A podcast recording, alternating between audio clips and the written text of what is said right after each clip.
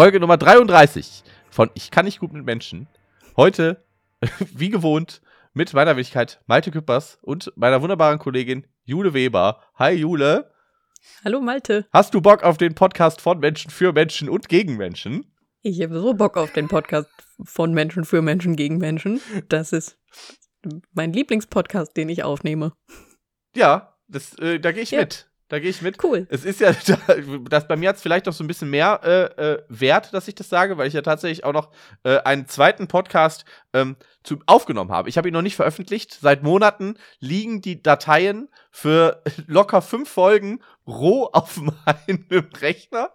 Und ich Mhm. komme einfach nicht dazu, irgendwas zu schneiden. Von daher äh, bleibt es erstmal dabei. Aber ähm, auch so würde ich sagen, das hier ist schon, äh, Ja. schon gut, was wir hier Ich habe auch schon mal angefangen, einen anderen Podcast aufzunehmen, ähm, bei dem aber auch sehr klar ist, dass der, wenn dann erst in Zukunft veröffentlicht wird. Und es ist ein hohes Kompliment, wenn ich sage, das ist mein Lieblingspodcast, weil den anderen Malte habe ich mit meiner Frau aufgenommen. Uh, ja, da hast du schon von erzählt. Ja, ich erinnere mich. Ja, Brisant. gut. Liebe Leute, für euch sind das natürlich jetzt Informationen, die bringen euch gerade, ich würde sagen, nicht so viel. Das ist Ja. komplett egal für euch. Ja.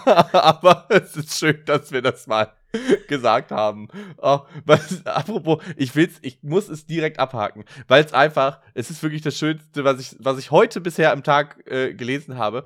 Ähm, Juli, ich hoffe, es ist in Ordnung, dass ich das einfach äh, direkt vorschiebe. Ähm, Oh, das. Ja, bitte. Ja. Und zwar ist es so, dass wir eine Mail bekommen haben. Ähm, es ist ja folgendermaßen, ihr könnt uns natürlich äh, über eine Mailadresse, die ihr in den Shownotes findet, ähm, Spenden per PayPal schicken. Das hat äh, diese Person auch gemacht. Den Spendentext werde ich gleich auch noch kurz vorlesen. Ähm, also, ne, wenn ihr das Ganze hier unterstützen möchtet, dann könnt ihr das machen. Aber diese Mailadresse ist auch dafür da, uns äh, ja einfach so E-Mails zu schicken, wenn ihr möchtet. Wenn ihr halt sagt, ja, eine Insta-DM ist mir gerade keine Ahnung, weil ihr kein Instagram habt oder sonst irgendwas, ähm, ist mir ein bisschen zu doof, ich schicke lieber eine E-Mail, äh, dann ist das auch möglich. Und das hat diese Person Malte, sag gemacht. jetzt. Pass auf. Sie hat uns eine sehr, sehr, sehr, sehr, sehr, sehr liebe E-Mail geschrieben. Ähm, Da stand viel Schönes drin. da war viel Schönes drin, aber unser Lieblingssatz, der einfach perfekt ist, um diesen Podcast äh, äh, zu beschreiben, ist folgendes. Also ich, er schrieb, finde es auch gut, dass ihr beide die verschiedenen Seiten des Spektrums Ich kann nicht gut mit Menschen abdeckt. Jule denkt zu viel und redet zu wenig und bei Malte genau andersrum. Das Ding ist, ich habe diese E-Mail Jule vorgelesen, ohne zu wissen, was in dieser E-Mail drinsteht. Also ich habe sie sozusagen blind vorgelesen, einfach, bin einfach mal geguckt, wir lassen mal auf uns zusammen zukommen. Und dann kam dieser Satz und wir hatten beide erstmal einen kurzen Aussetzer. Also wir brauchten dann erstmal eine Pause. Ja. ja. Das ist schon super schön. Vielen lieben Die Dank. Person hat dann aber im, im weiteren Text auch geschrieben, dass, ähm, dass sie selbst ähm, beide Enden dieses Spektrums gut nachvollziehen kann. Und ich hänge immer noch bei der Frage fest, ob die Person viel denkt und viel redet oder wenig denkt und wenig redet. Also ich glaube, zweite Alternative ist ein super chilliges Leben. Ja, Aber ja, einfach keine Sorgen machen und die Schnauze halten. Boah, fantastisch. Wirklich. Und ich muss wirklich sagen, äh, Malte, vielen lieben Dank für die E-Mail. Ähm, ist auch sehr, es ist wirklich, ist, äh, er schrieb in der Mail auch, dass äh, er noch nie einen wirklich anderen Malte äh, äh, kennengelernt hat, eine ganze Zeit lang. Und das ging mir auch sehr, sehr lange so. Und es ist für mich deswegen auch noch immer in einem gewissen Maße ungewohnt, andere Leute mit meinem Namen anzusprechen. Das Deswegen, hätte ich bei Malte als Name überhaupt nicht erwartet. Ja, es ist vielleicht auch so ein regionales Ding. Also ich glaube, jetzt so in Norddeutschland und so ist es dann noch mal ein bisschen anders auch. Äh, da habe ich tatsächlich den ersten anderen Malte meines Lebens, den habe ich in Bremen kennengelernt vor einigen Jahren. Mhm. Ähm, aber so während meiner Jugend null. N gar nicht. Und äh, das hat sich so ein bisschen manif äh, äh, manifestiert, verfestigt, wie auch immer. Ähm, und deswegen ganz, ganz wilde Geschichte. Total, total Ähm, spannend, weil ich komme ja aus Süddeutschland und ich kenne, boah, keine Ahnung, vier oder fünf Malten da. Malten. Ja, Mhm. das ist der richtige Plural. Absolut. Vielen Dank. Ähm, naja, auf jeden Fall. Äh, vielen lieben Dank für die E-Mail, Malte. Das war wirklich, äh, ich würde sagen, der Hauptgrund dafür, dass es mir gerade sehr, sehr gut geht. Ja, das hat die Laune auf jeden Fall direkt nach oben katapultiert. Oh. Möchtest du dann auch jetzt noch diesen Spendentext vorlesen? Ja, können wir auch. Also, weil das ist doch weird, wenn wir das dann später im Du Podcast hast absolut machen. recht. Und zwar äh, bei der Spende recht. die komplette Ma äh, Nachricht von Malte für Jule jetzt auch eine Überraschung. Ähm, deswegen auch vielen lieben Dank für die Spende nochmal. Hab euch seit längerem, habe auch seit längerem eine Website mit einem Spendenlink, wurde nie genutzt, plötzlich Geld. War zuerst sehr verwirrt und hab mich dann gefreut. Geb es mal an euch weiter und hoffe, die Verwirrung bleibt aus. Zudem ein bisschen Trinkgeld, das ich von Rentnern bei Essenslieferungen bekommen habe. Also ist eure Spende auch von der Rentenkasse finanziert. Und ihr könnt das offiziell bewerben, ganz sicher. Das ist ja. Das, Das finde ich sehr, sehr fair. super. Geil. Wir wurden von RentnerInnen bezahlt. Vielen lieben Dank. Auch. Das ist, Ähm, das ist einfach die berufliche Version von so zu Oma fahren und so einen Zehner zugesteckt kriegen. Ja. Es ist vielleicht auch ein bisschen von uns jetzt ein Enkeltrick. indem wir einfach, indem wir einfach, äh, von, wobei, ja, nicht so ganz. Ich, aber ich glaube, ich wäre gut darin. In dieser Enkeltricksache. Ja. Da bin ich mir relativ sicher. Ich könnte, glaube ich, sehr, sehr gut zu alten Leuten gehen und so tun, als würden, die, würden die mich schon richtig lange kennen. Und dann würde ich sagen, oh, Oma, ich hatte so einen ganz dollen Autounfall und du weißt ja die Versicherung. Ich, was soll ich da Ja, machen? aber du siehst auch einfach aus wie der Enkel von allen. Ja, das, vielleicht kommt das noch mit dazu, auf jeden Fall. Ähm, Also, weil ich weiß, wenn ich zu alten Leuten gehe und sage so, Mann, Oma, so hier ganz, ganz schwierig, dann gucken die mich halt an und dann gucken die auf die, auf die bunten Haare und so Sachen und sagen einfach so, "N- nee. Nee, den halben Herzinfarkt hätte ich mir gemerkt. So. ja, okay, gut, aber dann weiß ich Bescheid, dass ich dann für uns beide den Enkeltrick durchziehen muss. Ist dann einfach ein sehr teurer Autounfall gewesen. Die sagen, Oma, Du kannst einfach, ja, du kannst ja mein Foto mitnehmen und kannst sagen, die blöde Kuh ist mir nämlich reingefahren mit dem Auto. Und jetzt brauche ich einfach 10.000 Euro erstmal. Kriegst du wieder. Wirklich. Ich gebe dir das ganz, ganz schnell wieder zurück, dass sobald sich die Versicherung drum gekümmert hat, aber jetzt gerade, ich muss es, ich komme doch sonst nicht zur Arbeit. Du weißt es doch. Und dich besuchen kann ich dann auch nicht mehr. Malte. Das ist ja illegal. Das stimmt. Sogar. Und ist dir klar, Leute werden jetzt einfach diese Podcast-Aufnahme nutzen, um die am Telefon abspielen zu lassen und dann selbst Enkeltrick zu machen, aber dir in die Schuhe zu schieben. Solange die mir dann auch das Geld in die Schuhe schieben, dass sie darüber ergaunern, ist mir das egal. Ah, Ich kann nämlich nicht gut mit alten Leuten. Ich sag, wie es ist. ich kann nicht gut mit Menschen. Heute wieder mit euren liebsten TurbokapitalistInnen. Malte Küppers und Jule Weber. Ja, es ist dir schon mal der Satz gefallen. Malte Küppers sieht alte Menschen, wird wütend. Und das ist. Das stimmt. das hat sich nicht geändert. Also, ja, Okay. Mhm. naja. Gut, apropos Enkeltrick. Ähm, hast du einen Regelfall der Woche, Jule? Ist irgendwas. Ja. Ich habe einen Regel, das ist ein sehr allgemein gehaltener Regelfall. Ähm, ich hatte am Wochenende einen Auftritt in Hamburg und der fing erst um 22.30 Uhr an. Das ist ja eh schon grenzwertig. Am Freitag warst du im Okay. Zeise. Äh, nee, ich war äh, samstags im St. Pauli-Theater. Da auch so spät. Das, was ist denn los bei denen da im Norden? Da Haben auch so spät. Und also 22.30 Uhr gibt es für mich exakte zwei Optionen. Entweder ich bin mental schon den halben Weg zum Bett gegangen, weil dann so langsam auch mal Schlafenszeit ist. Oder ich habe gerade Feierabend und noch richtig Bock, ähm, aus Recherchegründen eine Kneipe zu besuchen. Aber nicht 22.30 Uhr, ich fange an zu arbeiten. Das ist, ich bin, nee, ich bin zu alt für den Scheiß. Ähm, aber der Auftritt war total schön und ich hatte eine mega gute Zeit und das war alles total lieb. Aber ich bin im St. Pauli-Theater aufgetreten. Das ist direkt an der, auf der, bei der Reeperbahn. Ganz, ganz schwieriges Pflaster. Genau, es ist auch nichts Konkretes passiert. Also es gibt keine Anekdote, die ich da erzählen kann. Die Anekdote, oder also die gesamte Geschichte ist wirklich einfach der Fakt von, ich musste auf die Reeperbahn. Und also das ist einfach für mich so ein Ort, wenn ich, wenn ich zwischendurch denke, ach nö, ich glaube, ich finde Menschen doch grundsätzlich ganz okay, dann fahre ich einmal dahin und dann ähm, bin ich auch wieder so eingenordet, um diesen Podcast weiterzuführen, weil es ist einfach, ich, ich warum? Ich hatte das letztens auch noch mal, als ich in Hamburg und dann auch eben St. Pauli, Altona und sowas, diese alternativeren Stadtteile und so weiter unterwegs war, wo ich mir auch gedacht habe, ich könnte nie in meinem Leben in einer Stadt wohnen, die so touristisch beliebt ist. Das macht mich einfach kirre. Wenn du da einfach durch die Stadt gehst und überall sind irgendwelche Gruppen, die sich da denken, yo, heute mache ich mir eine richtig gute Zeit. Einfach Gruppen dann, von Arschlöchern, ja. Malte. Wir müssen es benennen, wie es ist. Ganz, ganz schlimm. Also das am Wochenende, und das ist wirklich, wenn ich mich an einem Freitag entspannt in den Flix-Train nach Hamburg setze, weil der einfach nur 10 Euro kostet, dann ist der proppevoll um 9 Uhr morgens und viele Leute sitzen da auch noch drin. Clever. Ja. mhm. Und das geht mir auf, und das, das zieht sich dann das Wochenende durch. Das ist wirklich ganz, ganz schlimm. Bah.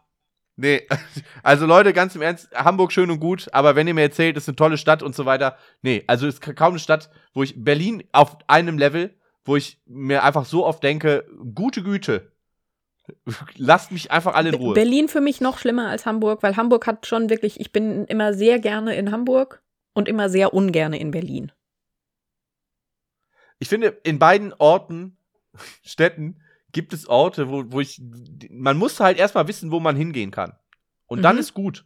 Dann ist, mhm. dann ist schon in Ordnung. Aber halt so aus dem. Genau, und in Hamburg finde ich den Weg zu diesen Orten. Und in Berlin verlaufe ich mich immer und bin irgendwann einfach sicher, dass ich in dieser Straße, in der ich gerade zum vierten Mal bin, weil ich offensichtlich im Kreis laufe, einfach traurig verenden werde. Und darum ist Hamburg noch cooler als Berlin. Okay. Ja, ich kann, ich kann, kann, dir auch sehr gute Empfehlungen für Berlin geben. Ich habe da eine, eine Kneipe, wo ich regelmäßig bin, äh, wenn ich in Berlin bin, natürlich. Ähm, und das gab, da gab es nämlich, ich weiß nicht, ob das noch immer so ist, weil das ist jetzt schon ein bisschen länger her, dass ich da war, aber da gab es dann immer äh, Gin Tonic und du konntest sagen, ob du den guten oder den billigen willst. Und der billige war 3,50 in so einem 04er Ikea-Glas. Und da, also Jule, ich sag dir mal so, ich weiß, dass ich da sehr gute Abende hatte. Ich weiß nicht mehr, wie ich in meine Unterkunft gekommen bin. Mhm. Ja. Ja. Auf jeden Fall ist aber auch an meinen, also ich kann eigentlich sehr schlau anschließen, weil an meinen Regelfall der Woche auf der Reeperbahn sein müssen, ist auch meine Ausnahme der Woche geknüpft weil, also die Show hat ja erst um 22.30 Uhr angefangen, also habe ich mich auf jeden Fall mit einer Kollegin davor schon in eine Bar gesetzt und wir haben einfach so, ähm, um wach zu bleiben, vielleicht so einen, so einen kleinen Prosecco getrunken. Ähm, das war nett. Man, man kennt's. Der ganze Koffein im Prosecco, der bringt einen richtig nach vorne. Ich trinke doch so selten Sachen mit Kohlensäure, Malte. So. Und der Prosecco, der sparkelt mich einfach direkt wach. Okay, ja, gut. So. Ich habe sogar Prosecco auf Eis getrunken, das heißt, es war auch noch sehr, sehr kalt. Ähm, hat auf jeden Fall gut geholfen. Aber dann haben wir auch, ähm, und es war kurz ein bisschen schwierig, weil wir mussten ja gleich noch arbeiten, aber dann kam irgendwann die eine, ähm, die eine Frau von der Bar und hat uns einfach noch zwei Shots hingestellt und hat gesagt, die wurden falsch gemacht und wir müssen die sonst wegschütten und darum gehen die aufs Haus. Und dann haben wir den Rest des Abends auch damit verbracht, drüber zu reden, ob wir die Geschichte glauben oder ob sie mit uns beiden flirten wollte oder mit einer von uns. Und dann wäre es komisch gewesen, nur ein Shot. Wir konnten es nicht einschätzen, aber wir hatten viel Spaß damit. Das war sehr lecker und ein bisschen dumm, weil wir schon auch einfach so ein bisschen, so ein bisschen angedüselt zur Veranstaltung gekommen sind. Aber dann auch noch eine sehr gute Zeit hatten da. Das ist meine Ausnahme der Woche. Jule Weber in Hamburg, ey, da, da holst du wirklich immer alles aus dir raus. Ja, wirklich. solide. Wirklich. Wirklich solide. Oh, wie, ich, wie war bei dir so? Hast ich kann da gar nicht Regelfälle, so Ausnahmen? Ja, habe ich. Oder hast du Urlaub und siehst beides. immer noch keine Leute? Also das ist tatsächlich der meiste der Fall, aber ähm, nee, doch, war, gab ein paar schöne Sachen. Ähm, ich durfte äh, das äh, Buch eines Freundes äh, schon mal lesen, das im Oktober erscheint äh, und sozusagen in der Lektoratsschleife so ein paar Anmerkungen mit reinbringen. Das hat, hat mich sehr gefreut. Ähm, war auch ein, äh, war auch ein konnte man gut weglesen. Ähm, ich werde jetzt äh, noch, nicht, noch nicht genauer darauf eingehen, vielleicht erwähne ich das später, wenn man es dann. Wobei, gar, un, völlig unabhängig davon, ähm, was, was, äh, was ich so äh, gelesen habe, ähm, es besteht für euch die Möglichkeit, äh, das, das neue Buch von Jean-Philippe Kindler vorzubestellen. das, ich weiß gar nicht, warum ich das jetzt erzähle, das hat damit überhaupt nichts zu tun. Ähm, Scheiß auf Self-Love gibt mir Klassenkampf äh, im Rowold Verlag. Ähm, ich glaube, das wird gut. Äh, das war, das war sehr schön. Ähm, auf jeden Fall, weil mich, das, ich, mich hat's einfach gefreut. So, ich mag das irgendwie, wenn man, wenn man mir dann eine Expertise zutraut, die ich mir selber nicht zugetraut hätte. Weißt du, was ich meine? So, dass man, man einfach sagt so, ey, kannst du mir da bitte, äh, hier ist das Buch, äh, schau mal drüber, sag mir mal ein bisschen was dazu, was du dazu denkst. Und, äh, hätte ich jetzt von mir nicht gesagt, so, ja, mache ich. Äh, also, so von mir aus. So, von daher hat mich das sehr gefreut, einfach. Ähm, mhm. Aber ansonsten, ähm, das, was auch noch sehr schön war, ich war gestern noch in, äh, in Münster auf einer Veranstaltung und das war eigentlich auch, ich hatte vorher wirklich nicht so wirklich Lust, wollte eigentlich lieber zu Hause bleiben und bin dann aber doch halt noch gefahren, weil ich mir dachte, ey, der Veranstalter hat mir schon so oft irgendwie jetzt zuletzt Termine geschickt und nie konnte ich und dann hat das jetzt endlich mal geklappt und dann wollte ich jetzt nicht auch noch absagen, so kurzfristig. Bin halt hingefahren und da war es tatsächlich eine echt schöne Veranstaltung. Es war der ähm, oh, Weltmeister im Poetry Slam des letzten Jahres vor Ort. Äh, das muss so wild klingen für Leute, die nicht in dieser Blase rumhängen, in ja, der wir uns da bewegen. Ähm, aus Großbritannien. Äh, der zieht auch bald nach Hamburg, tatsächlich, und ist in Münster geboren. Ähm, ganz, ganz wild. Äh, ganz lieber Kerl auch. Äh, Sven Stiers, glaube ich. Ähm, heißt der Sven auf jeden Fall. Den Nachnamen ich gerade, ich meine Stiers, aber äh, lass mich nicht drauf. Naja, auf jeden Fall hatte ich dann diesen Abend dort und habe dann da eine Flasche Schnaps gewonnen und habe dann gesagt, okay Leute, ich trinke nicht. Ähm, ich verkaufe ja aber auch Bücher. Wenn ihr ein Buch kauft, dann könnt ihr euch, dann kippe ich euch auch einen Schluck Schnaps ins Maul. Und das haben dann ein paar Leute gemacht einfach. Und es gab einfach sehr schöne Interaktion. Und eine Person kam dann auch zu mir und meinte dann, bist du nicht der Sozialarbeiter, der letztens hier schon mal aufgetreten ist? Ich dachte, ja. Und dann meinte ich, ha, dich finde ich gut. Und Lieb. Das fand ich wirklich sehr schön. Ja, von daher hatte ich eigentlich eine sehr, sehr gute Zeit. Ähm, was nicht so gut war, und ich, oh, ich manchmal, ich, manchmal hört sie, glaube ich, hier rein, aber ähm, ich war auf der Letsch meiner Schwester und ihres Verlobten. Ist dir das Konzept Letsch ein Begriff? Wirklich absolut überhaupt gar nicht. Ich glaube, das ist so ein komplett regionales Ding, weil immer, wenn ich das irgendwelchen Leuten sage, sind sie völlig verwirrt. Meine Frau war auch völlig irritiert davon, was da passiert. Eine Letsch ist im Prinzip sowas ähnliches wie ein Junggesellinnenabschied, nur halt für beide.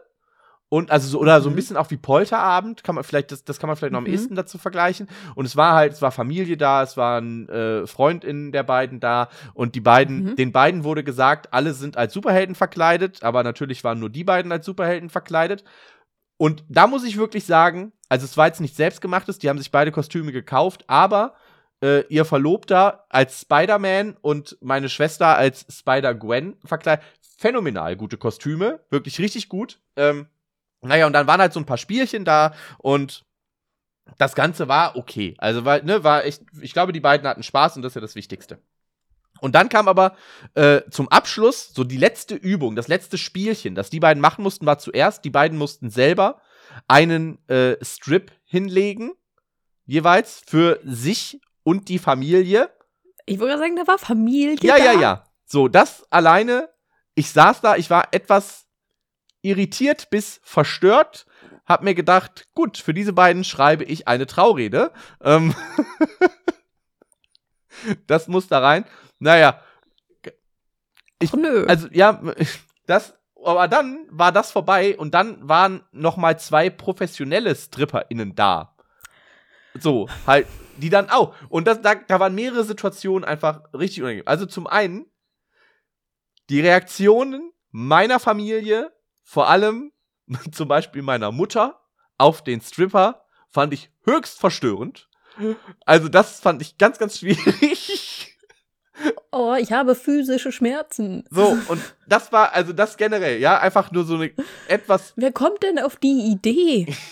Und ist das traditionell so bei diesem, bei diesem Format? Müssen das StripperInnen beteiligt Ich sein? glaube nicht. Nein, ich glaube einfach, dass äh, die in der Orga dieser Veranstaltung waren zum einen Freundinnen von den beiden, aber auch meine Mutter, als auch die Mutter des Verlobten meiner Schwester. Das heißt, die haben das alle zusammen geplant. Und ich mache mir ein bisschen Sorgen, dass meine Mutter sich einfach gedacht hat, ja, ich will auf jeden Fall so einen geilen, knackigen Kerl da sehen.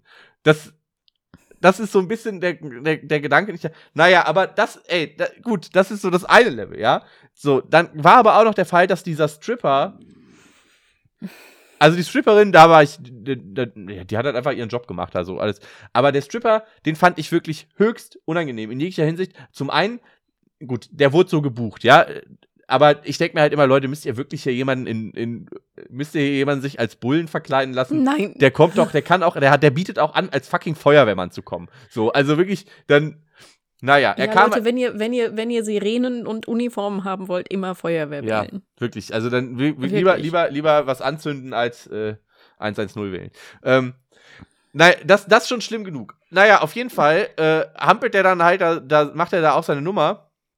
Und dann ähm, hat der aber meine, meine Schwester auch relativ aktiv mit einbezogen. Jetzt gar nicht mal so unbedingt, weißt du, so dass sie dann, dass sie, so viele Sachen davon finde ich Nein. erstmal unangenehm, aber es ist halt schon auch so ein bisschen, wo ich sage, gut, da kann man halt auch, kann man sich halt auch dann, dann durchaus zurückziehen, was weiß ich so, ne? Also hier, man muss jetzt nicht überall dann sozusagen so hier dieses, dieses Späß, Spaß, spaßige, in Anführungsstrichen, so mit der Hand über, über den so Körper fahren und so. Und dann hat er noch so ein Dildo dabei, den er dann meiner Schwester die Augen ver alles da, das, meine Schwester wusste das dann halt so, ne, weil das, sie meint, sie kennt das Ganze so, aber das Gesicht meiner Schwester sah jetzt nicht so aus wie, das ist die beste Zeit meines Lebens, sondern das Gesicht meiner Schwester sah eher aus wie, wann ist es hier vorbei? So.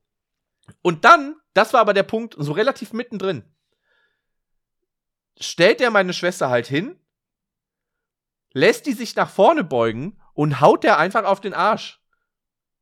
Zweimal. Und meine Schwester saß da und guckte und, mein, und war wirklich völlig irritiert und meinte, das tat richtig weh. Sagt sie halt so. Und das war so ein Moment, da war ich stinksauer. Also ich war wirklich, ich, ich saß da mit meiner Frau, ich habe gesagt, ich hau dem gleich auf die Schnauze.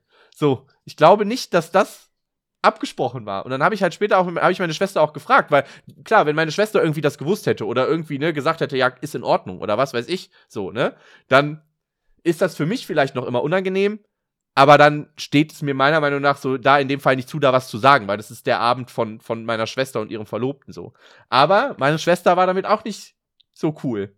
Und dann denke ich mir halt, das kannst du doch eigentlich in diesem Job nicht machen, oder? Also, das geht doch nicht. Das ist doch einfach nur höchst übergriffig. Malte, das ist die schlimmste Geschichte, die ich seit langem gehört habe.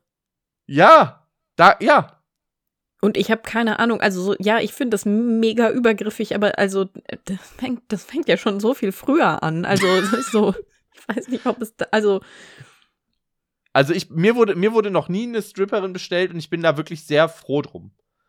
Ich finde das durch und durch unangenehm. Ja, ich möchte. Pass auf, das ist auch eine großartige Überleitung.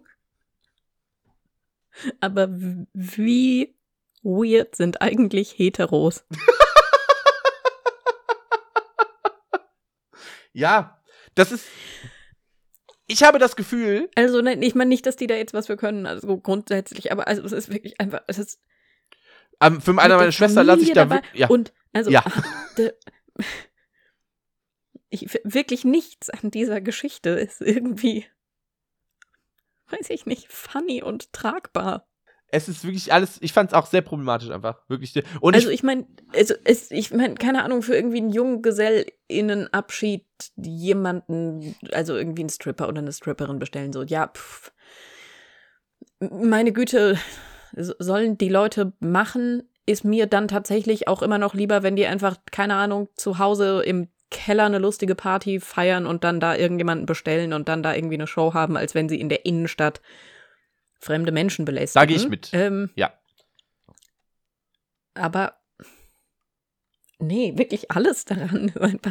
Das ist wirklich, ihr könnt es gerade nicht sehen, aber Jule Weber ist völlig fassungslos. Also, es ist wirklich, ihr, ihr Gesicht ist eine Mischung aus wirklich verzweifelt hilflosem Grinsen und einem leeren, hilflosen Blick. das ist wirklich, und ich verstehe das. Ich verstehe das voll und ganz. Ich, ja, es ist, also. Und ich habe einfach, also was ich halt nicht verstehe, ist halt, so, wenn du halt sowas buchst oder so halt was in der Orga einpackst, das ist doch dann der Punkt, den machst du doch nicht mehr für das Paar. Das machst du doch wirklich dann nur noch für die Umstehenden, die sich dann da richtig drüber beömmeln können oder was auch immer.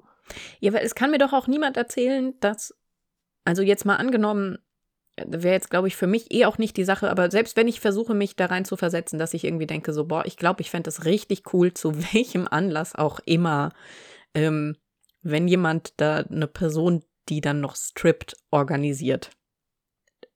An angenommen, da hätte ich richtig Bock drauf, kann ich dir mit Gewissheit sagen, dass ich keinen Bock darauf hätte und mich nicht in irgendeiner Form weiß ich nicht, ähm, auf diese Situation einlassen können, wollen würde, wenn meine Eltern dabei sind. ja. Also das ist ja schon, also auch keine Ahnung, so wenn du irgendwie feiern bist und jemand, also und der Vibe stimmt auch und du hast da Bock drauf, so tanzt dich sexy im Club an. Cool cool, kann wirklich cool sein, kann wirklich Spaß machen. Ich bin am Wochenende auf dem 80. Geburtstag von meiner Oma und wenn das da passieren würde. Äh, nee. Ich kann dir eine Telefonnummer von einem Stripper geben. Wirklich nicht. es ist wirklich, also das ist, ja, das war wirklich ganz, ganz unangenehm. Wer kommt denn auf die Idee, dass das angemessen ist? Ich habe so viele Fragen an diese Orga-Leute. Das ist wirklich einfach. Also, also wenn meine Schwester zuhört, manchmal, manchmal hört sie rein. Äh, sollt, Mike, solltest du das hören, ähm, dann ruf mich ein, ruf mich mal an, bitte. Du hast schon mal gesagt, du hast schon mal gesagt, dass die Psychologin ist, oder? Ja. Gut. Ja. Ja, wir wollen hier nichts pathologisieren. Auch nicht bei, bei meiner Familie, da, da gäbe es Nee, ich will einiges. nichts pathologisieren, aber, aber, das heißt einfach, dass sie in einem Netzwerk eingebunden ist, mit dem sie da vielleicht drüber reden kann, wie es ihr jetzt geht, um das zu verarbeiten. Ja, ja, ja. Ja. Oder da vielleicht auch so aus dem Studium noch so ein bisschen, keine Ahnung, Ideen hat, wie man. Ja, ich hoffe, die Hochzeit wird angenehmer Ende des Monats. Ich, wie es ist. Du, ich glaube, ähm, sie kann nur angenehmer werden. Ja, wahrscheinlich.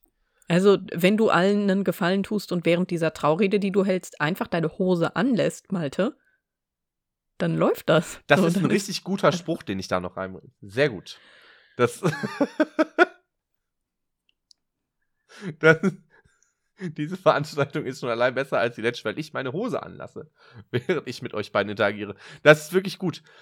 Ähm, was, irgendwas wollte ich noch sagen. Freut mich, dass ich dir helfen konnte. Ja, danke ich, an sich muss ich aber sagen, äh, was ich schon gut finde, ist halt, dass, dass dadurch im Prinzip so ein bisschen, ich weiß nicht, ob die beiden trotzdem noch äh, jeweils getrennte JunggesellInnen Abschiede haben werden, aber das halt so im Vorfeld nochmal sowas gemeinsames, das finde ich jetzt an sich nicht, das finde ich an sich ganz cool. So. Mhm. Aber man kann es halt auch cool machen und man kann es halt auch uncool so machen. So machen. Ja, das äh, sage ich jetzt so nicht. Hab ich gesagt. Ja. Das ist, äh, Lassen wir so stehen. Naja, gut, aber ja, wie, wie, wie, wie, wie, wie, die Polizei kommt wieder und zieht die Hose aus.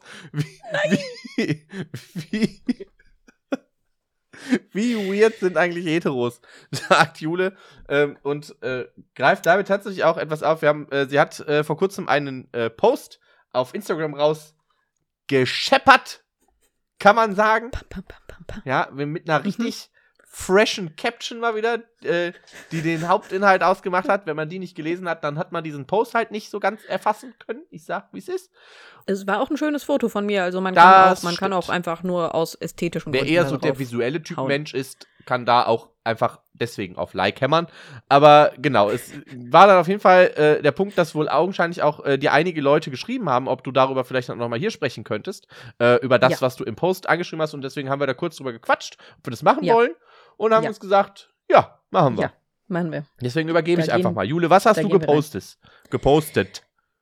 Naja, ich habe ein bisschen darüber geschrieben nochmal, ähm, wie viel besser mein Leben einfach ist, seit ich mich geoutet habe. Ähm, und wie schwierig für mich aber der Weg dorthin auch so ein bisschen war, weil ich mich verhältnismäßig spät ja erst geoutet habe, so mit Mitte 20. Ähm, und ich habe es mir am Anfang selbst nicht so ganz geglaubt, weil ich das Gefühl hatte, ich bin schon zu alt dafür. Ähm, da, damit habe ich, also damit bin ich dann recht schnell klargekommen, aber dann gab es doch schon auch einige andere Leute, die irgendwie gesagt haben, dass sie jetzt nicht so wirklich wissen, was sie davon halten sollen, weil ich ja, also weil ich ja schon so alt bin und ob man sowas nicht dann eigentlich schon einfach weiß, wenn man 13 ist.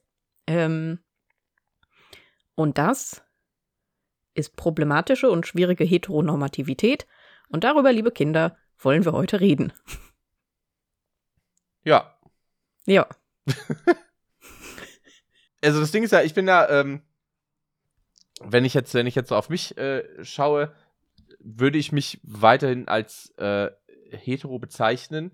Aber es ist ja schon auch gerade im Hinblick auf die gesellschaftliche Entwicklung mit dem Thema Gender nicht mehr so einfach klingt jetzt doof, weil, weil das hat jetzt nichts mit, mit, mit, mit äh, einem, einem gewissen Schwierigkeitslevel zu tun, sondern es ist einfach dadurch nochmal deutlich, deutlich komplexer geworden. So, weil ich lebe halt trotzdem nicht, obwohl ich selber immer gesagt hätte, ich bin, ich bin hetero, nicht in einer heteronormativen Beziehung, weil ich halt äh, mit einer non-binären Person verheiratet bin. So. Und dadurch passe ich ja einfach schon nicht mehr in dieses klassische Bild einer, einer heterosexuellen Person, die als Mann mhm. halt mit einer Frau zusammen ist. So. Ähm, mhm. Weil ich halt eine, eine queere Beziehung führe. Sich ja. das für mich aber nicht wirklich anders anfühlt, wie zu dem Zeitpunkt, als ich mit meiner Frau noch zusammen war und sie halt noch nicht geoutet war. Also, ne, ich diese Seite an ihr halt noch nicht, noch nicht kannte oder mir noch nicht bewusst war, eher gesagt. Du bist so. ja auch grundsätzlich vermutlich in erster Linie ähm, einfach mit dieser Person zusammen, weil sie diese Person ist. Genau, ja. Also das verändert sich ja gar nicht so sehr. Und genau, ich meine, du sprichst ja auch mitunter irgendwie immer noch, oder also auch so hier im Podcast bislang immer nur von deiner Frau. Weil ähm, das aber auch äh, ihre Das ist ja aber auch euer, ist euer, so, ne? euer ja. Deal, ne? Ja, so, genau. Das, ähm, genau, ist ja vielleicht auch nochmal cool und wichtig irgendwie dazu zu sagen. Aber du hast natürlich total recht, es ist damit keine, es ist damit keine Hetero-Beziehung mehr. Ähm,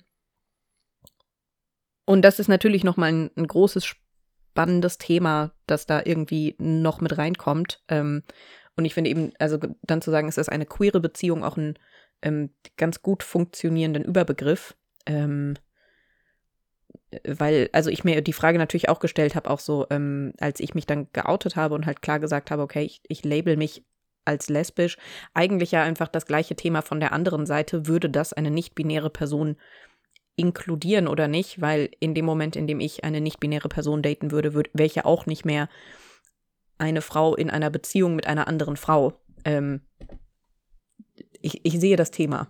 Ja.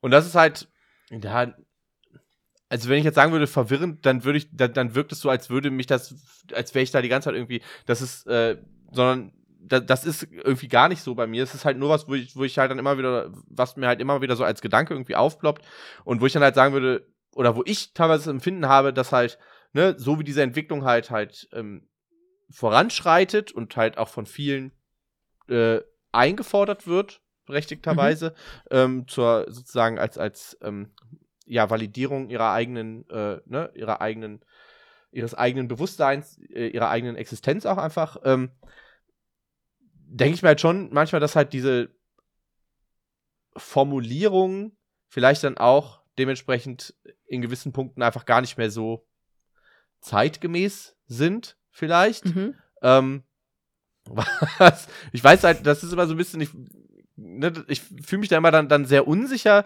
solch, äh, diese, diese Gedanken irgendwie dazu äußern, weil ich mir denke, so, ja, weil sich halt für mich jetzt also wirklich nur auf meine äh, Person irgendwie achten, halt bei allem Mhm. einfach sehr wenig verändert so und da bin ich jetzt von meiner Perspektive völlig also bin ich ganz ehrlich ist mir völlig egal ob ich mich jetzt als hetero bezeichne oder ob ich halt einfach sage ja nein ich äh, bin ähm, mit einer Person vor allem halt in erster Linie zusammen so Ja. ähm, Eure Beziehung wird ja nach außen auch einfach immer noch als heterosexuelle Beziehung gelesen. Ja Ähm, also als eine Beziehung, zu der die Leute erstmal ähm, wenig Fragen und keine Anmerkungen haben. Ja. Ähm, das stimmt und also das, das macht ja auch dann doch einfach immer viel aus. Und also ändert natürlich nicht, ähm, dass das dann einfach nicht richtig ist, wenn Leute das von außen äh, so lesen, aber bietet ja natürlich einfach einen immensen Schutz.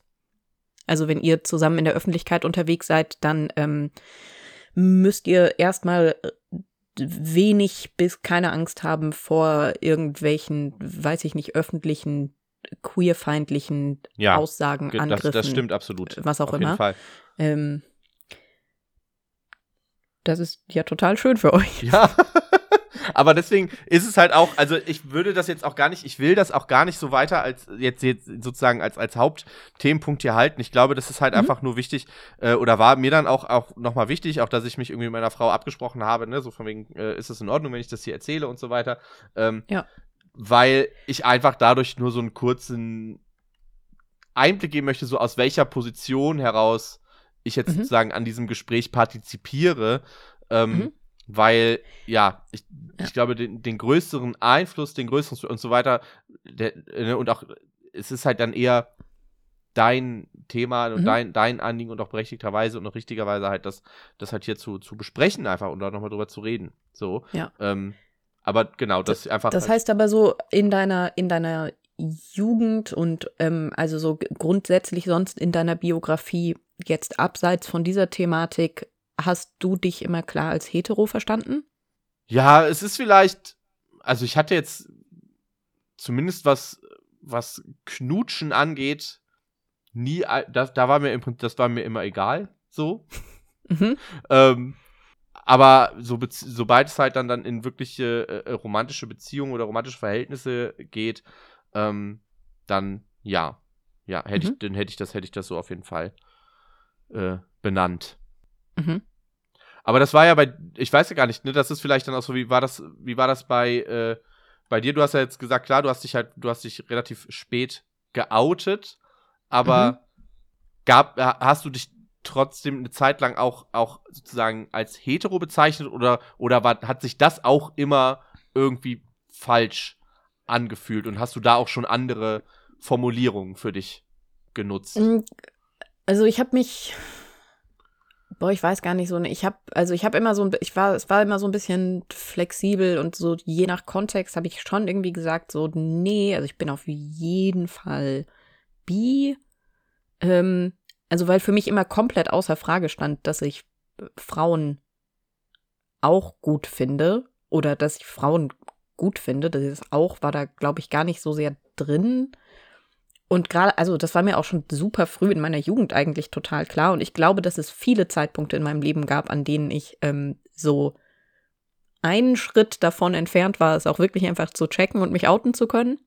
Ähm, und dann aber einfach immer wieder in die andere Richtung abgebogen bin, weil ich, und das ist, glaube ich, ganz groß halt ein Ding mit gesellschaftlicher Prägung, immer das Gefühl hatte, so, ähm, ja, nee, klar, finde ich auch Frauen gut, aber das, also das kann man ja, das kann man so nebenbei schon machen, aber so, wenn es dann irgendwie um eine ernsthafte Beziehung und irgendwas mit Zukunft geht, so dann, ähm, dann ist das halt so, dann ist man halt mit Männern zusammen.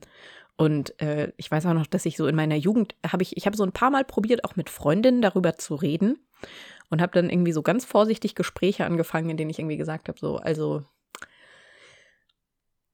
also ich finde Frauen halt einfach viel schöner und anziehender und ästhetischer als Männer. Und all diese Frauen, mit denen ich probiert habe, darüber zu reden, haben halt immer gesagt, hä? Ja, auf jeden Fall, 100 Prozent. ähm, ist definitiv so. Guck mal, also Frauen, hey, so schön und Männer, so, wa- was soll das eigentlich? Und dann saß ich immer neben dran und habe gedacht, so, hm, okay. scheinbar ist das einfach so die allgemeine Sache, auf die wir uns geeinigt haben. So, Frauen sind zwar ästhetischer, aber aus irgendeinem Grund sind wir dann trotzdem mit Männern zusammen. Okay. So, also weil ich zum Teil gedacht habe, irgendwie so, oh, das empfinde ich so, heißt, was heißt das für mich und irgendwie meine Sexualität und dann immer gedacht habe, so, ah, okay, nee, das ist also, scheinbar ist diese Meinung inkludiert im allgemeinen Bild von Heterosexualität. Ja, das ist auch was, was ich mich gerade frage oder was ich mich auch schon ein paar Mal gefragt habe. Glaubst du auch, dass das sehr viel einfach ähm, an dieser Form der heteronormativen Sozialisation zu tun hat, die ja trotzdem äh, Beziehungen zwischen Frauen dann noch mal so so mystifiziert bisschen halt halt fetischis fetischisiert zu teilen ähm, und das ja auch sehr breit gefächert. Jetzt gar nicht mal nur in, in Pornografie oder sowas sondern halt äh, wirklich auch in, in unterschiedlichen popkulturellen Medien dass da einfach auch sozusagen dieses dieses Empfinden von wegen, ja, wenn man als Frau irgendwie mit einer anderen Frau einmal rumknutscht oder was auch immer, ist das voll okay und, und irgendwie noch, also deutlich gehört das hat irgendwie so ein bisschen Fall dazu. total viel mit reingespielt, ja. Ja. Weil das ist ja, das ist ja schon auch, äh, also so, so versuche ich mir zumindest auch dieses, dieses Ungleichgewicht zu erklären, äh, dass halt viel mehr Frauen, das, ich weiß jetzt, ich habe da jetzt nichts Empirisches zu, das ist jetzt wirklich mhm. einfach nur Empfinden, ne? also von denen so aus, aus mhm. anekdotisches äh, Wissen zu sagen, ähm, ja. viel mehr Frauen äh, zumindest schon mal irgendwie mit, mit, an, äh, mit, mit anderen Frauen halt rumgeknutscht haben, muss jetzt nicht, nicht weitergegangen sein, aber als es bei Männern der Fall ist. Ne? Also, äh, dass, dass da halt Einfach weil, weil du es viel, viel seltener auch. auch siehst. So, ne? Ähm. Ja, ja, und weil es bei Männern dann direkt, und das ist ja auch, also so, ähm, wenn man sich anschaut, wie es halt wirklich irgendwie bei, bei bi bisexuellen oder pansexuellen Menschen irgendwie ist, so wie das irgendwie wahrgenommen wird und wie unterschiedlich das bei den Geschlechtern wahrgenommen wird und so. Ich habe das Gefühl, bei Männern ist viel schneller so dieses Ding drin von so, ähm, okay, nee, aber dann, dann bist du doch schwul, so, wenn du das irgendwie auch gut findest oder wenn du da Interesse hast. Und bei Frauen ist wirklich, also gerade so Sachen im Party-Kontext und so, ähm, die sind ja so, also so anerkannt und also jetzt so aus meiner Perspektive irgendwie als als lesbische Frau und auch so innerhalb meiner Beziehung muss ich sagen, so das ist natürlich die absolute Hölle und es ist mega anstrengend, ähm, dass dann irgendwie auf Partys irgendwie Menschen sagen so, ja, nee, aber könnt ihr euch noch mal küssen, weil ich schaue da so gerne zu bei, so, mm -mm, mm das tun wir hier gerade nicht für dich. Ähm, und das war auch was, das mich aber auch früher schon gestört hat, auch in ähm, vergangenen Beziehungen mit Männern, die ich hatte, dass ich auch häufig das Gefühl hatte, so, ähm, das wurde überhaupt nicht ernst genommen, wenn ich gesagt habe, ja, aber also ich finde ich finde schon auch Frauen gut, weil irgendwie immer klar war, so, also ich hatte zum Beispiel ganz viele Ex-Freunde, die auf andere Männer wahnsinnig eifersüchtig waren, aber wenn ich irgendwie gesagt habe, hey, ähm, diese eine Arbeitskollegin, die kommt dann irgendwie nach der Arbeit mit zu mir und die pennt dann auch bei mir, mit mir in meinem Bett. Überhaupt kein Problem, wenn das irgendwie eine Kollegin war. Ähm, wenn ich das mit einem Kollegen gemacht hätte, hey, massive Krise, mhm. wäre direkt am Start gewesen. Ähm, wo ich zum Teil dann so ein bisschen auch schon so Irritationen hatte, weil ich gedacht habe, hä, warum wird das denn weniger ernst genommen? Ähm, und äh, auf der anderen Seite sehe ich halt total, woher das kam, weil es halt auch immer so dieses Ding war von so, hey, ja, wenn du auf einer Party irgendwie mit einer anderen Frau knutschst, so total easy. Aber was genau möchtest du damit sagen? Du hast einen anderen Mann angelächelt. So, ähm. ja, und das war irgendwie immer, immer so total schräg, aber trägt natürlich auch zu diesem Bild bei, dass irgendwie Intimität oder Anziehung, Attraktion zwischen Frauen einfach nicht ernst zu nehmen das ist. So, ich habe, nachdem ich mich geoutet habe, ähm, habe ich irgendwann für mich so ein bisschen das, das Bild und die Formulierung gefunden, dass ich irgendwie sehr lange einfach gedacht habe, so, ähm, weiß ich nicht, so mit Frauen was haben ist halt irgendwie so wie ein cooles Hobby.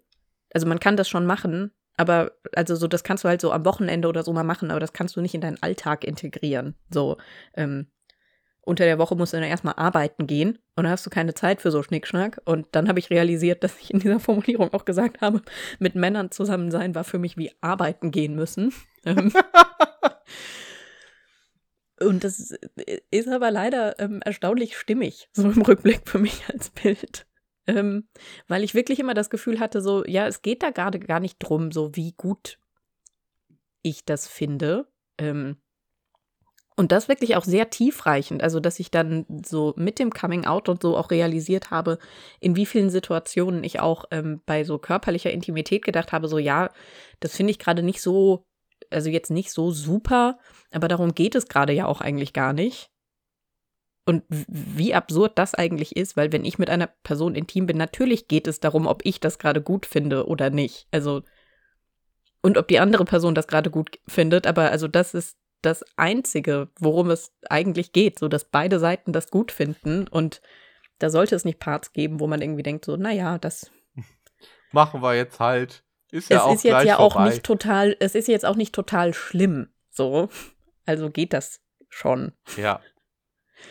Was oder wie, wie hat sich dann dein, dein Outing-Prozess äh, sozusagen vollzogen? Was äh, hast du dann im Prinzip von jetzt auf gleich gesagt, so okay, äh, ich und hast es dann, äh, hast es dann direkt so breit wie möglich gestreut oder hast du erst sehr präzise ausgesucht, wem, äh, wem du dich da anvertraust, wem du das, wem du das erzählst, wie du das, äh, wie du das machst? Oder hat sich das einfach so ergeben, dass, dass das halt irgendwann hast du dich halt einfach nur noch so selbst bezeichnet, ohne da jetzt irgendwie ein äh, äh, großes Thema draus zu machen. Ähm, wie, wie lief das bei dir? Weil ich bin ganz ehrlich, ich, also ich habe das natürlich mitbekommen, dass du irgendwann halt äh, mhm. so, ne, einfach dann, dann äh, dich halt als lesbisch bezeichnet hast. Und ich erinnere mich auch noch an die Zeit, wo du es nicht getan hast. Aber ich könnte ich könnte jetzt nicht sagen, wo da halt so ein, so ein klarer Punkt Ja, ich meine, ich habe halt hab so überzeugend hetero performt. Ich war ja sogar mit einem Mann verheiratet zwischendurch. Ähm, das hat nicht so gut funktioniert. ähm, ähm, ich glaube, dass es vielleicht wichtig ist, da, dazu zu sagen, ähm, ich habe es zu keinem Zeitpunkt in meinem Leben selbst geschafft, diese Erkenntnis zu gewinnen für mich. Ähm, aber meine letzte Psychotherapeutin die hat das geschafft. Und ähm,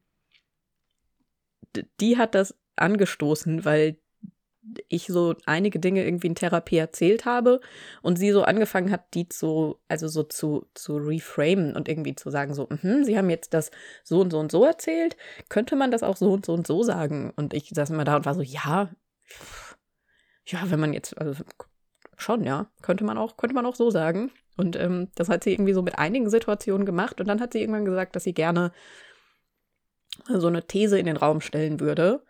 Und ähm, ich habe gesagt, ja, machen Sie mal. Und dann hat sie gesagt, ja, hm, Frau Weber, kann es sein, dass wir einfach die ganze Zeit hier mit einer wirklich massiv unterdrückten Homosexualität zu tun haben? Und ich bin so ausgerastet. Also ich habe wirklich, ich habe, und ich ich glaube, dass wir schon genug Folgen aufgenommen haben, dass vielleicht durchkommt, dass ich eigentlich nicht, nicht so der Typ dafür bin, aber ich bin richtig laut geworden und ich habe richtig viele Dinge in diesem Zimmer kaputt gemacht. Und in all diesem, in all diesem Ausrasten saß einfach meine Therapeutin, so mit ihrem Klemmbrett, und hat mich einfach machen lassen und hat zugeschaut.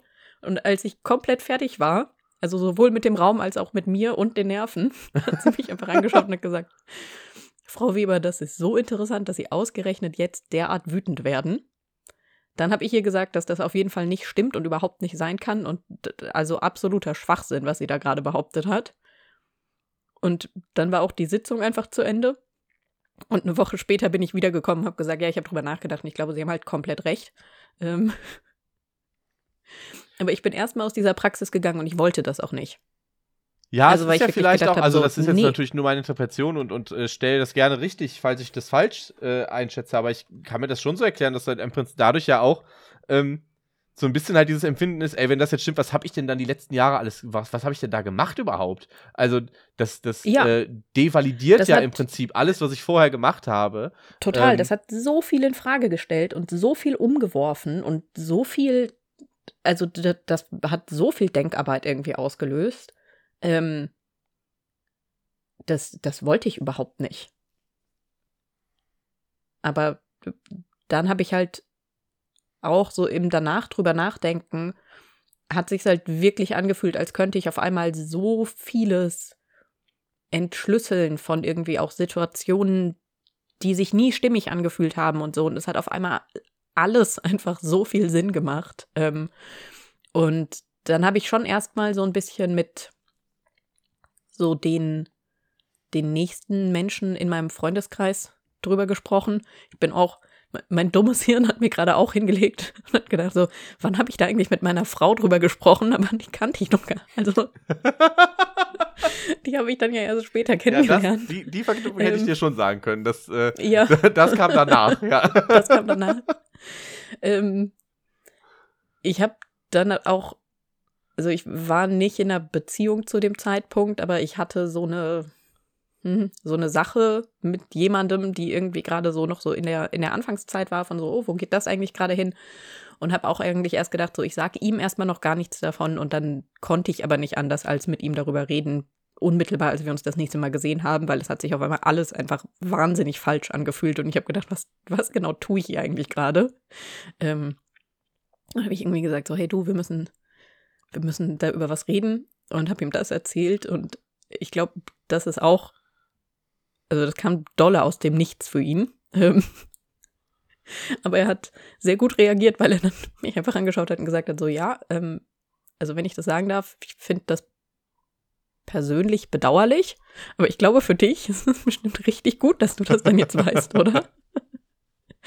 ähm, also voll die gute Reaktion eigentlich. Also ja, das, voll. Ja, ja, hey, alle haben, alle haben total gut reagiert und ich meine, ich weiß ja auch, oder ich kenne ja meinen Freundeskreis eigentlich und die sind, also es gab bei niemandem, hatte ich berechtigt Grund zur Sorge, dass diese Information etwas ändern könnte. Und es gab Leute, bei denen hatte ich trotzdem einfach eine Million Angst, denen das zu sagen. Ähm, immer komplett unbegründet. Alle haben mega lieb reagiert. Ähm, so zwei Leute, denen ich davon erzählt habe, haben es einfach so ein bisschen vorweggenommen, als ich gesagt habe, so, äh, ich muss mit dir über was reden, so, waren die einfach so, ah, outest du dich endlich? Und waren so überhaupt nicht überrascht. Und ich war so, was soll das denn heißen? Die waren so, ja, ich, pff, das war mir schon klar, dass das irgendwann in den nächsten Jahren noch passieren muss. Ähm, da war ich auch immer so ein bisschen empört, weil ich gedacht habe, so, ähm, ja, sag doch was, vielleicht. Ähm, Genau, und dann, also es gab einfach so eine Liste von Leuten, denen ich das persönlich sagen wollte, bevor ich das komplett öffentlich mache. Ähm, meine Eltern waren auch so ein Punkt. Äh, Wie ging's dir da? Ich hatte so Schiss. Ich hatte wirklich, ich hatte so, oh Gott, hatte ich Krise damit irgendwie. Ähm, das fand ich alles ganz, ganz schwierig und ich habe damit auch mit am längsten gewartet. Ich glaube fast. Nee, sogar über ein Jahr noch, glaube ich. Ähm, habe ich da noch nicht mit meinen Eltern drüber geredet. Und ähm, dann habe ich mich getraut, mit meinen Eltern drüber zu reden. Und ich habe, ähm, wir saßen bei denen im Hof und es war noch eine sehr gute Freundin von mir da und wir haben äh, in meinen Geburtstag rein, also nicht gefeiert, so wir saßen halt einfach zusammen und dann war irgendwann Mitternacht und mein Geburtstag und es gab Sekt und alle haben angestoßen und ich, äh, die Freundin wusste das auch schon und ich war so, okay, ich würde gerne hier noch irgendwie was loswerden und ähm, hab das, hab das dann irgendwie gesagt und meine Eltern haben mich einfach angeschaut und ähm, ich habe hier schon ein paar Mal durchscheinen lassen, dass die super cool sind, aber die sind auch ziemlich pragmatisch und die haben mich einfach angeschaut und haben gesagt, mhm, betrifft uns das irgendwie? Und ich habe gesagt, ähm, naja, nicht so direkt, glaube ich. Und dann waren die so, ja, dann ist uns das ja einfach ziemlich egal. Und das ist natürlich eine fantastische Reaktion, ähm, weil es wirklich überhaupt keinen Unterschied für sie gemacht hat. Aber so zwei Tage später oder so äh, hat meine Mutter noch mal irgendwie gesagt, ob das eigentlich okay war oder was ich so in Reaktion erwartet hätte. Und dann habe ich mit ihr darüber geredet, dass ich schon auch sehr viel Angst hatte, das zu erzählen und sehr nervös war davor und nicht so ganz wusste, wie. Und ähm, dass der Moment selbst dann schon so ein bisschen underwhelming war. ähm, ähm, und das war total gut. Und was mir da aber viel mehr bedeutet hat, ist, dass wirklich vor gar nicht so langer Zeit ähm, meine Mutter irgendwann in so einem Nebensatz zu mir gesagt hat, so, naja, und also habe ich dir ja auch schon mehrmals gesagt, so dein Vater und ich reden ja auch immer wieder drüber, so wie krass das ist, so wie sehr du dich selbst gefunden hast und wie sehr du mit dir im Reinen und einfach so grundsätzlich so wirklich aus dir heraus glücklich wirkst, seit du das dann scheinbar auch so für dich weißt und du uns das erzählt hast. Und ich habe sie unterbrochen, habe gesagt, so, nee, das habt ihr mir noch nie gesagt. Und sie war so, was? Echt nicht? Weil, also wir reden da immer mal wieder drüber. Ähm, und dass das wohl wirklich einfach, also scheinbar so sehr, sehr auffällt und ich kann das aus meinem Empfinden heraus bestätigen. Also, dass wirklich so ganz viel auch mit mir selbst so schief und falsch fühlen und so mit diesem Coming Out für mich einfach verschwunden ist und ich so einfach so mich jetzt ganz anders kenne und ähm, ja, halt ganz viel Gefühl von irgendwas passt hier nicht, einfach verschwunden ist damit. Und das ist mega angenehm.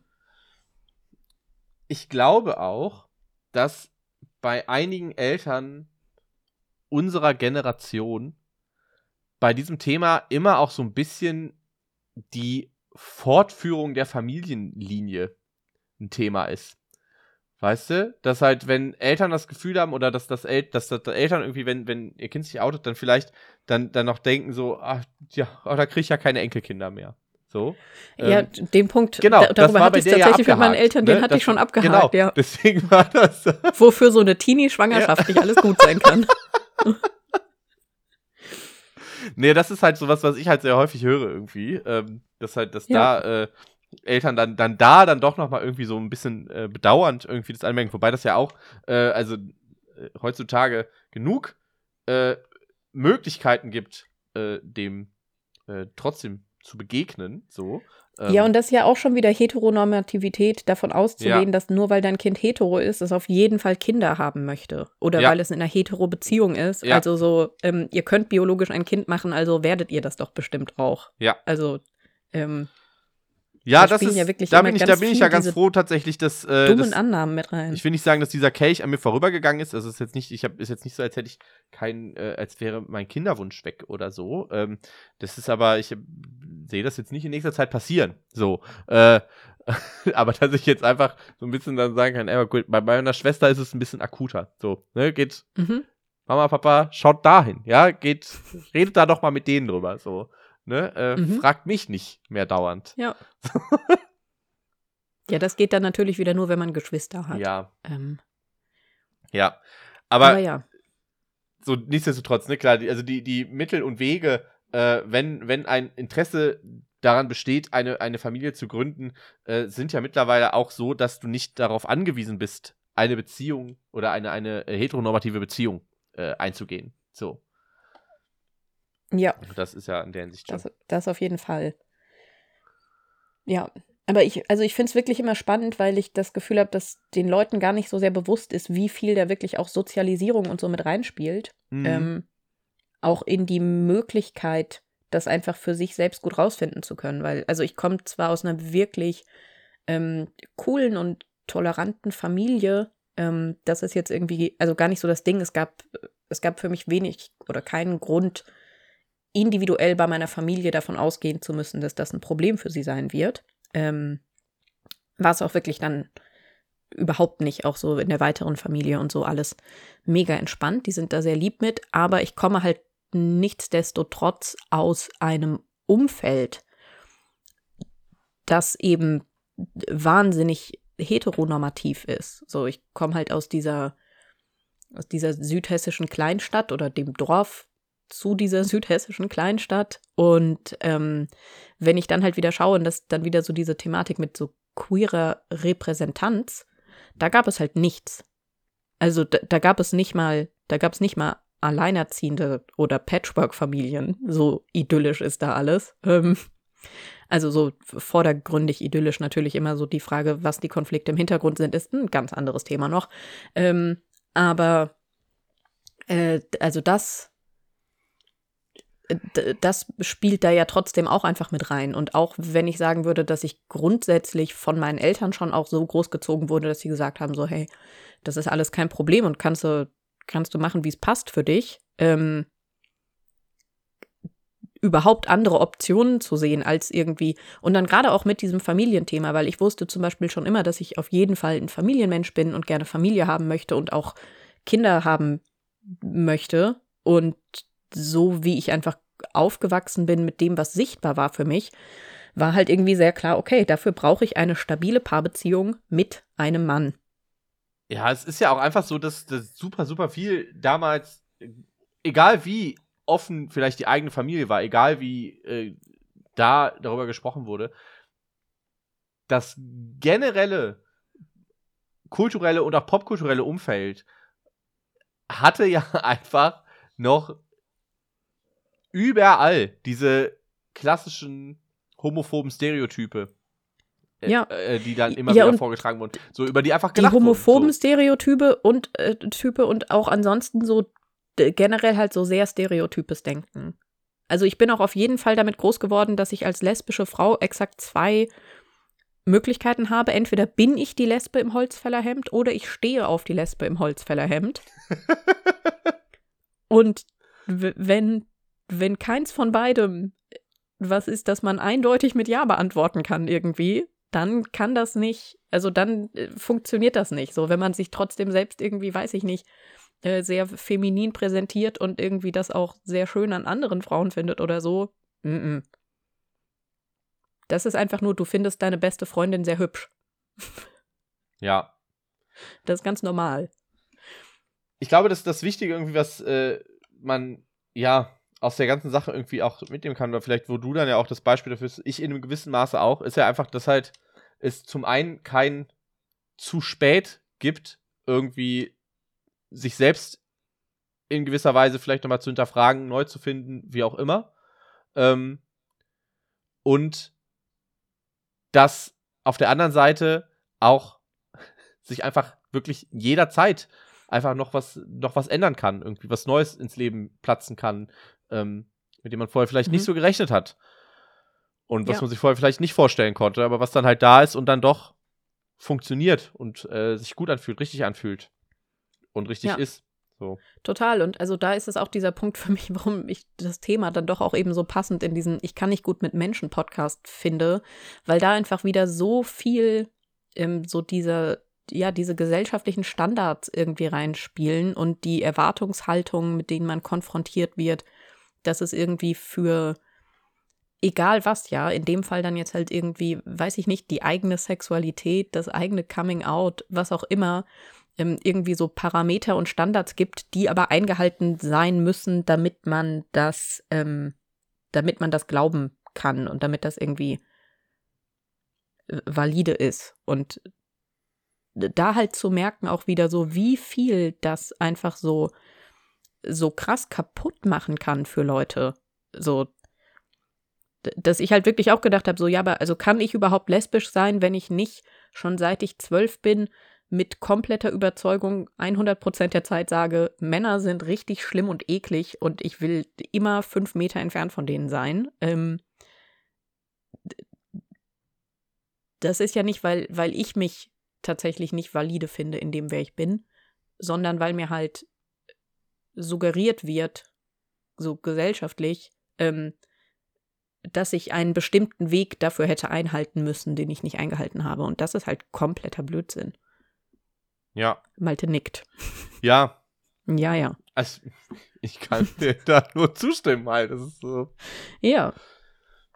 Ja, ja. Aber vielen Dank auf jeden Fall äh, fürs offen Sprechen.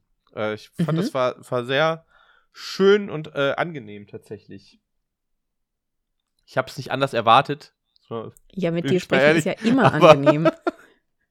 Trotzdem. Ich, ich, hoffe auch, dass, dass äh, da einige Leute vielleicht was mitnehmen konnten und äh, auch ja, Fragen, die vielleicht äh, bei Menschen durch deinen Post entstanden sind. Äh, ich habe ja auch gesehen, da waren, sind einige Fragen irgendwie unter dem äh, Posting gelandet.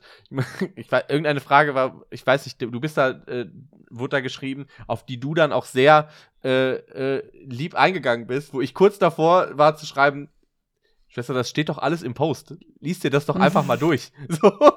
Ja. Das ist dann, manchmal bin ich da, bin ich da dann, äh, da weiß ich dann auch, okay, Malte, halte ich mal eben zurück. Das ist vielleicht gerade nicht angebracht. Gerade nicht, nicht deine Vielleicht Aufgabe, hier jetzt, äh, jetzt wie die Axt im Walde irgendwie Leute zurechtzuweisen. Ja, Ah. einfach mal pöbeln.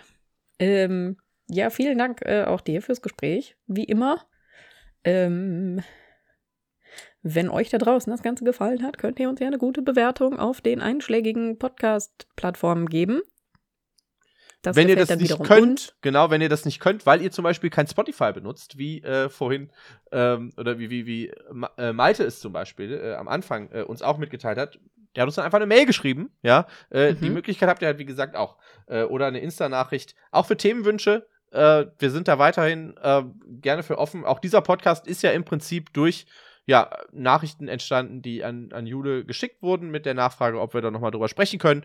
Von daher, äh, wir nehmen uns dem immer irgendwie an. Auch wenn es mal Monate dauert, aber, aber Mhm. irgendwann kommt es schon. Ähm, von daher ger gerne, gerne, gerne her mit euren Themenvorschlägen und Ideen und Anregungen. Ja. Und ja, ansonsten, äh, genau, Spenden haben wir am Anfang erwähnt. Äh, freuen wir uns natürlich auch drüber.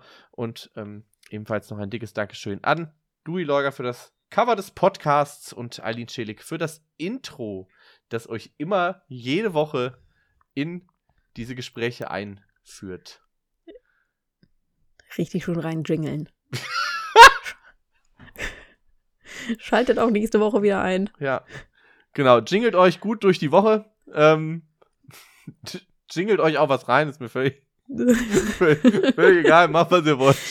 ja, lasst euch nicht von anderen Leuten ungefragt in euer Leben rein jingeln. Das ist wichtig. Und wir hören uns dann bald wieder. Bis bald. Tschüssi. Tschüss.